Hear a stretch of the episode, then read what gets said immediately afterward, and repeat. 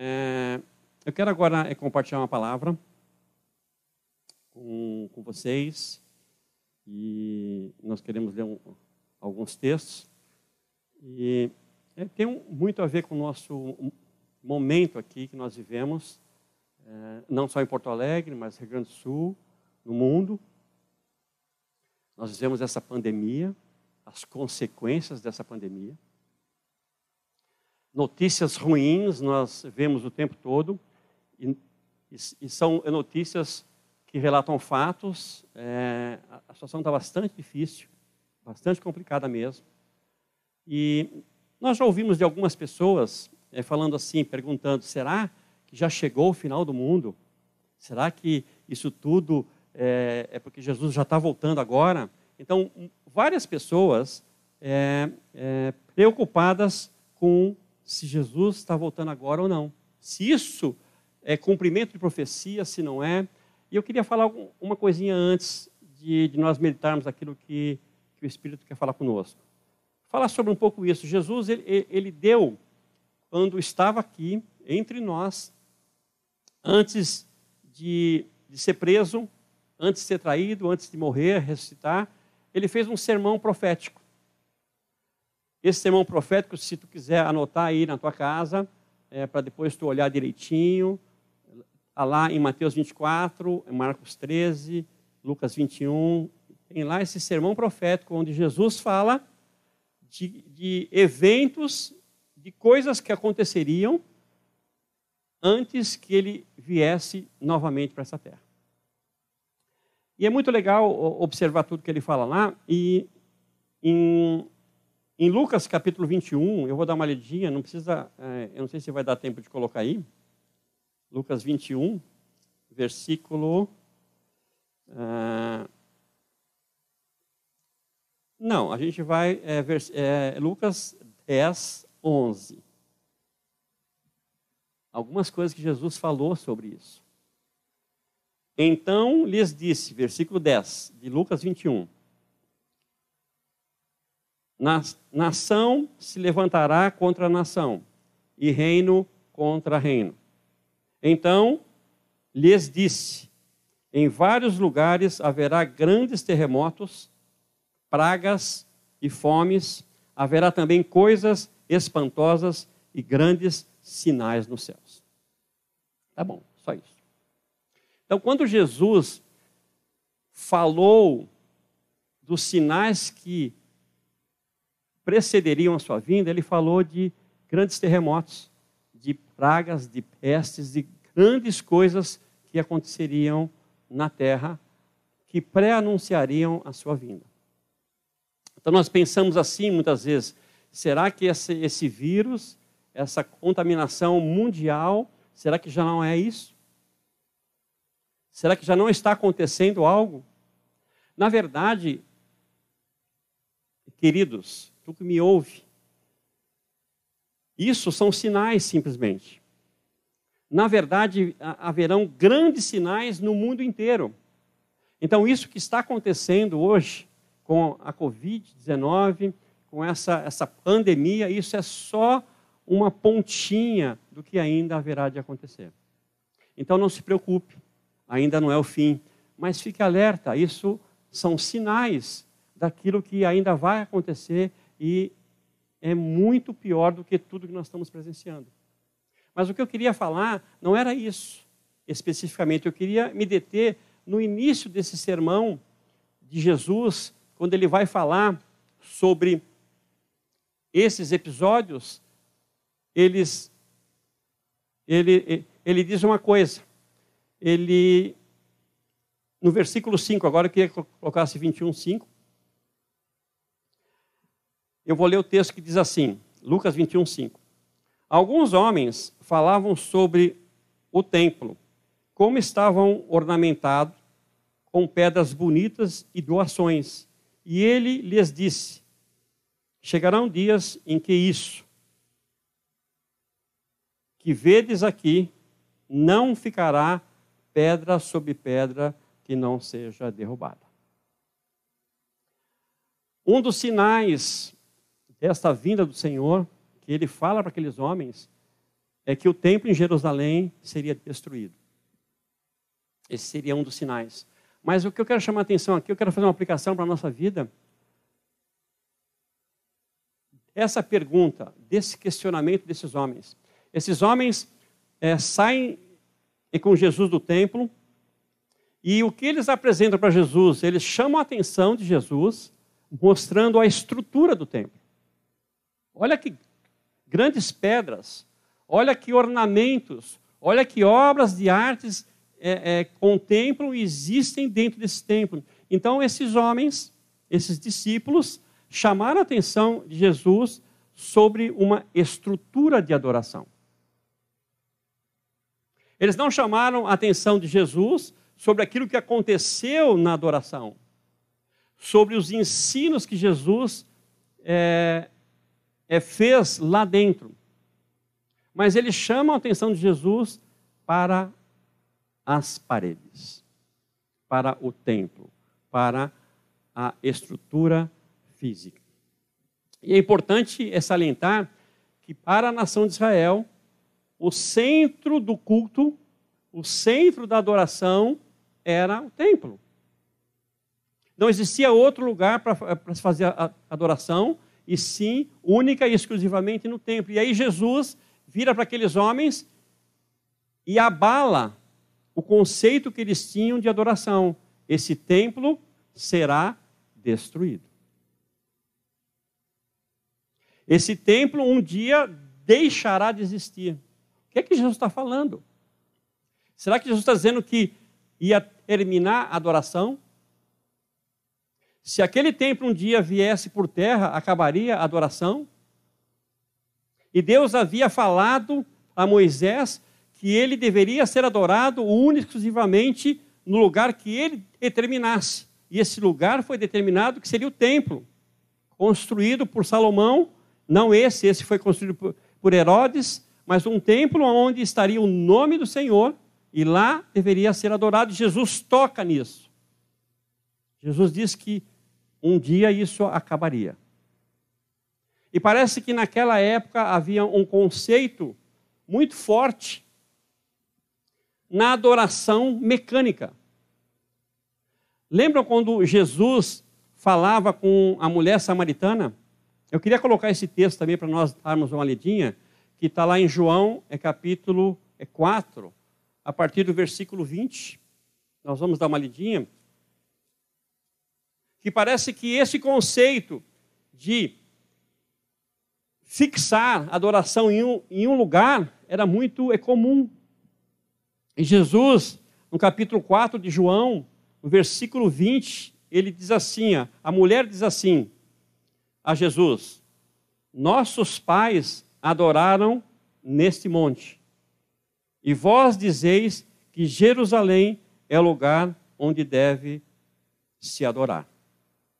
Veja, Jesus havia discernido a vida dessa mulher, que ela tinha já já tivera cinco maridos e o homem que ela vivia não era marido dela. Ele discerne a vida dela e ela trava uma conversa. E nesse momento, essa mulher samaritana, ela chama Jesus a uma discussão religiosa. E ela fala para Jesus: Olha só, vocês dizem que é lá em Jerusalém que se adora, e nós, samaritanos, dizemos que é aqui nesse monte. E ela quer saber agora aonde é que tem que ser o lugar de adoração. Novamente, o conceito de quatro paredes. Onde eu posso adorar a Deus? Onde eu devo adorar a Deus? Qual é o melhor local para se adorar a Deus? O que Jesus está ensinando para aquela mulher é que a adoração a Deus não está confinada a um local físico. Embora o local físico seja importante, e naquela oportunidade era importante aquele local físico, porque era o local que, que estabeleceu o nome de Deus ali e onde as pessoas iam buscá-lo. Mas eu não posso confinar e restringir a adoração a Deus a, um local. Não que o local não seja importante. O local é muito importante. O local onde nós adoramos a Deus é um ponto de encontro da família de Deus. É onde nós nos reunimos como família. É um lugar onde nós congregamos. Mas adorar a Deus não está só nesse momento da congregação, esse momento em que estamos juntos. Eu não sei se nós vamos conseguir colocar Hebreus capítulo 10, versículo 25, que, que tem uma coisa bastante interessante ali, que fala desse congregar, essa importância de nós estarmos juntos. E lá em Hebreus 10, 25 diz assim: Não abandoneis a prática de nos reunir, como é costume de alguns, mas pelo contrário, animemos uns aos outros quando mais vedes que o dia se aproxima. Então, essa prática de não congregar é uma coisa já velha, né? Não é nova.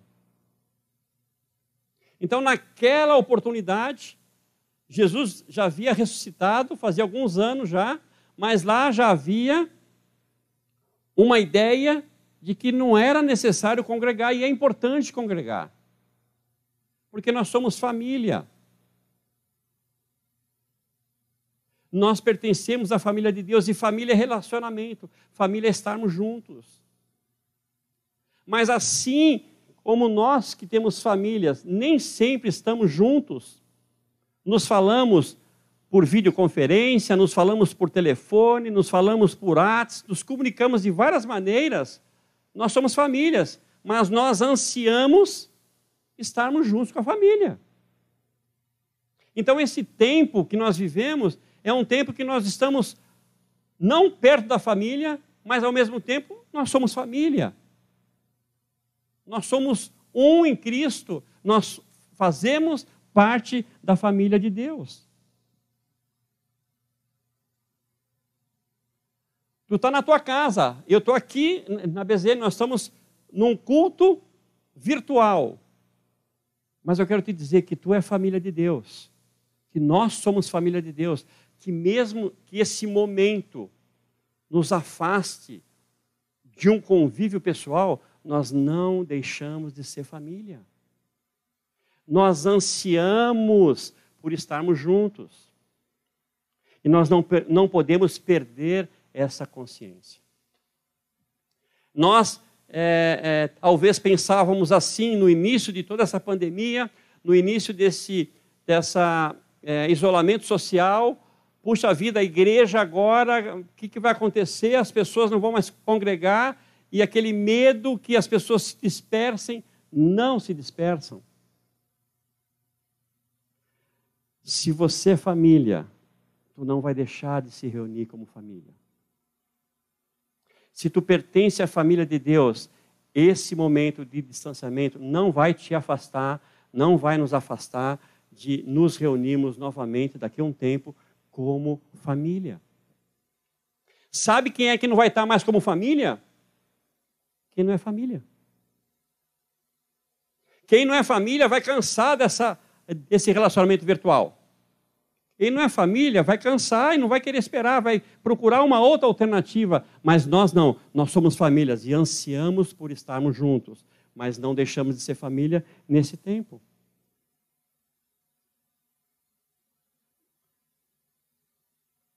Somos família de Deus. Aqueles homens na época de Jesus, aqueles discípulos, aqueles, aquela mulher, eles tinham um conceito de que adorar a Deus tinha que estar no local, mas nós não vamos voltar a essa prática. Nós entendemos que o local nos reúne como família, nos reúne fisicamente, mas nós não confinamos a adorar a Deus, o nosso relacionamento íntimo, a um local. Por isso nós estamos hoje aqui adorando a Deus. Tu está na tua casa e nós estamos aqui tu está no teu carro, tu está no teu trabalho, tu está em algum lugar junto conosco adorando, não no local físico, mas numa via, uma via única. Nós estamos adorando a Deus. Sabe, eu, eu, eu, eu fico pensando nesse tempo que nós estamos vivendo, eu acho que nós nunca fomos tão igreja quanto nós somos atualmente. Nunca fomos tão igreja.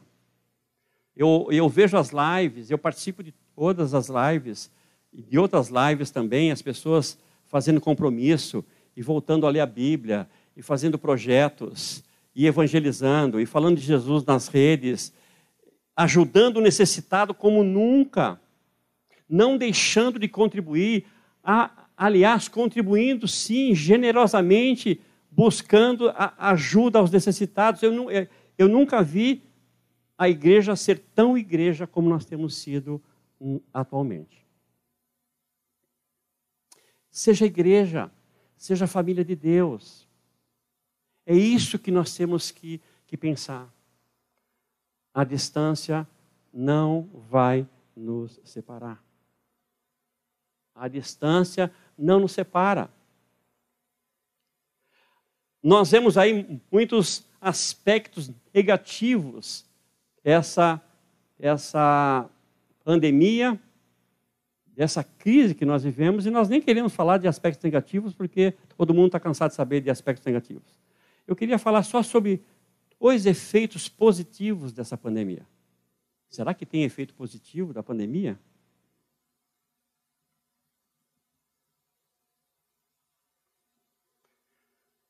Primeiro aspecto, efeito positivo que eu vejo dessa pandemia.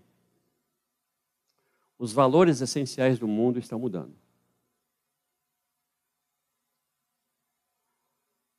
Nenhum poder econômico nenhum é poder governamental, nenhum poder científico, nenhum poder da religião está conseguindo parar esta contaminação. O que nós estamos vendo é que o dinheiro não está comprando a saúde. O poder econômico não está evitando que as pessoas morram. Os valores no mundo estão mudando. Os valores à vida, à saúde, ao relacionamento. Quanto nós estamos dando importância a relacionamentos? Os valores do mundo estão mudando. Para mim, esse é um aspecto tremendamente positivo. O mundo não será o mesmo após passar essa pandemia, passar essa crise, passar esse confinamento, passar essa quarentena o mundo será diferente. E outro aspecto positivo que eu vejo nesse período que nós estamos vivendo é que a igreja está retornando aos seus valores essenciais. A igreja volta a orar. A igreja volta a dedicar tempo. Eu vejo assim as pessoas colocando no seu planejamento diário um tempo de oração. No seu planejamento diário, um tempo de busca da palavra. No seu planejamento diário, um planejamento da sua vida espiritual. Que coisa maravilhosa. A igreja está voltando aos valores essenciais que são verdade. Nós nunca vimos uma igreja tão voltada às coisas que são dela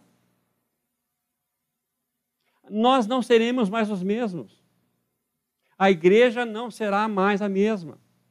Nós estamos hoje aqui fazendo esse, esse culto, muitas pessoas acessando, e nós não vamos mudar isso. Nós vamos continuar atingindo pessoas, alcançando pessoas. Nós vamos voltar com as nossas reuniões presenciais? Sim, vamos, mas não serão mais as mesmas nós estamos nos voltando a Deus de uma maneira tremenda. E que tu não perca isso na tua vida. Porque daqui a pouco isso vai acabar. Por enquanto que isso não acaba, fique em casa. Respeite a OMS. Entenda a gravidade do problema entenda que isso não é simplesmente uma gripe. Nesse tempo que nós estamos vivendo, compreenda que é sério, que é grave. Mas vai passar. Sabe por que vai passar? Porque as notícias más, elas não nos atingem, nós confiamos em Deus, como nós vimos no Salmo 112. Eu vi é, é, ontem, ontem um noticiário que em Recife fazendo é, 3 mil covas, onde tem poucos mortos, então a perspectiva de muitas mortes vai passar. Fique em casa, respeite o distanciamento, se higienize, porque isso tudo vai passar. Mas se quando passar, nós voltaremos às novas, às mesmas atividades de antes? Os nossos planejamentos espirituais vão terminar? Não faça isso. A tua vida mudou. A minha vida mudou. A partir de hoje, a partir desse momento que nós vivemos, essa pandemia nos fez voltar aos valores essenciais. Não retroceda. Continue com o teu projeto, continue com a tua agenda, continue com o teu planejamento, continue com as tuas leituras, continue com o teu momento de oração, continue com as reuniões virtuais quando tu não puder conversar com alguém. Converse virtual, não abandone aquilo que Deus nos deu. E a nossa reunião vai ser muito mais intensa, a nossa reunião de família vai ser muito mais intensa, porque nós voltamos aos valores essenciais.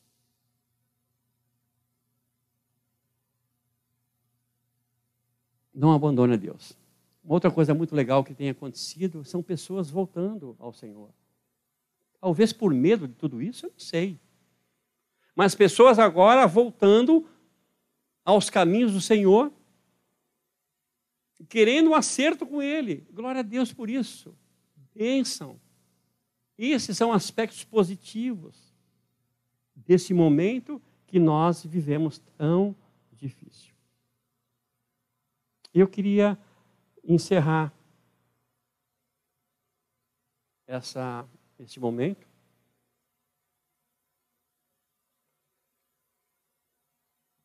Eu quero dizer mais uma coisinha aqui. Quando passar tudo isso. E nós saímos dessa situação. Esse tempo nós sairemos muito mais fortalecidos. Nós sairemos com a consciência de que nós somos uma igreja viva. Nós vamos sair desse tempo com a consciência que nós somos a igreja verdadeira. Porque nós cremos num Deus vivo um Deus que está acima de toda essa pandemia. Um Deus que está no controle de todas as coisas. Tu entenda ou não, Deus está no controle de todas as coisas. E porque nós cremos nesse Deus, nós vamos sair desse momento fortalecidos. Vamos sair desse momento fortalecidos.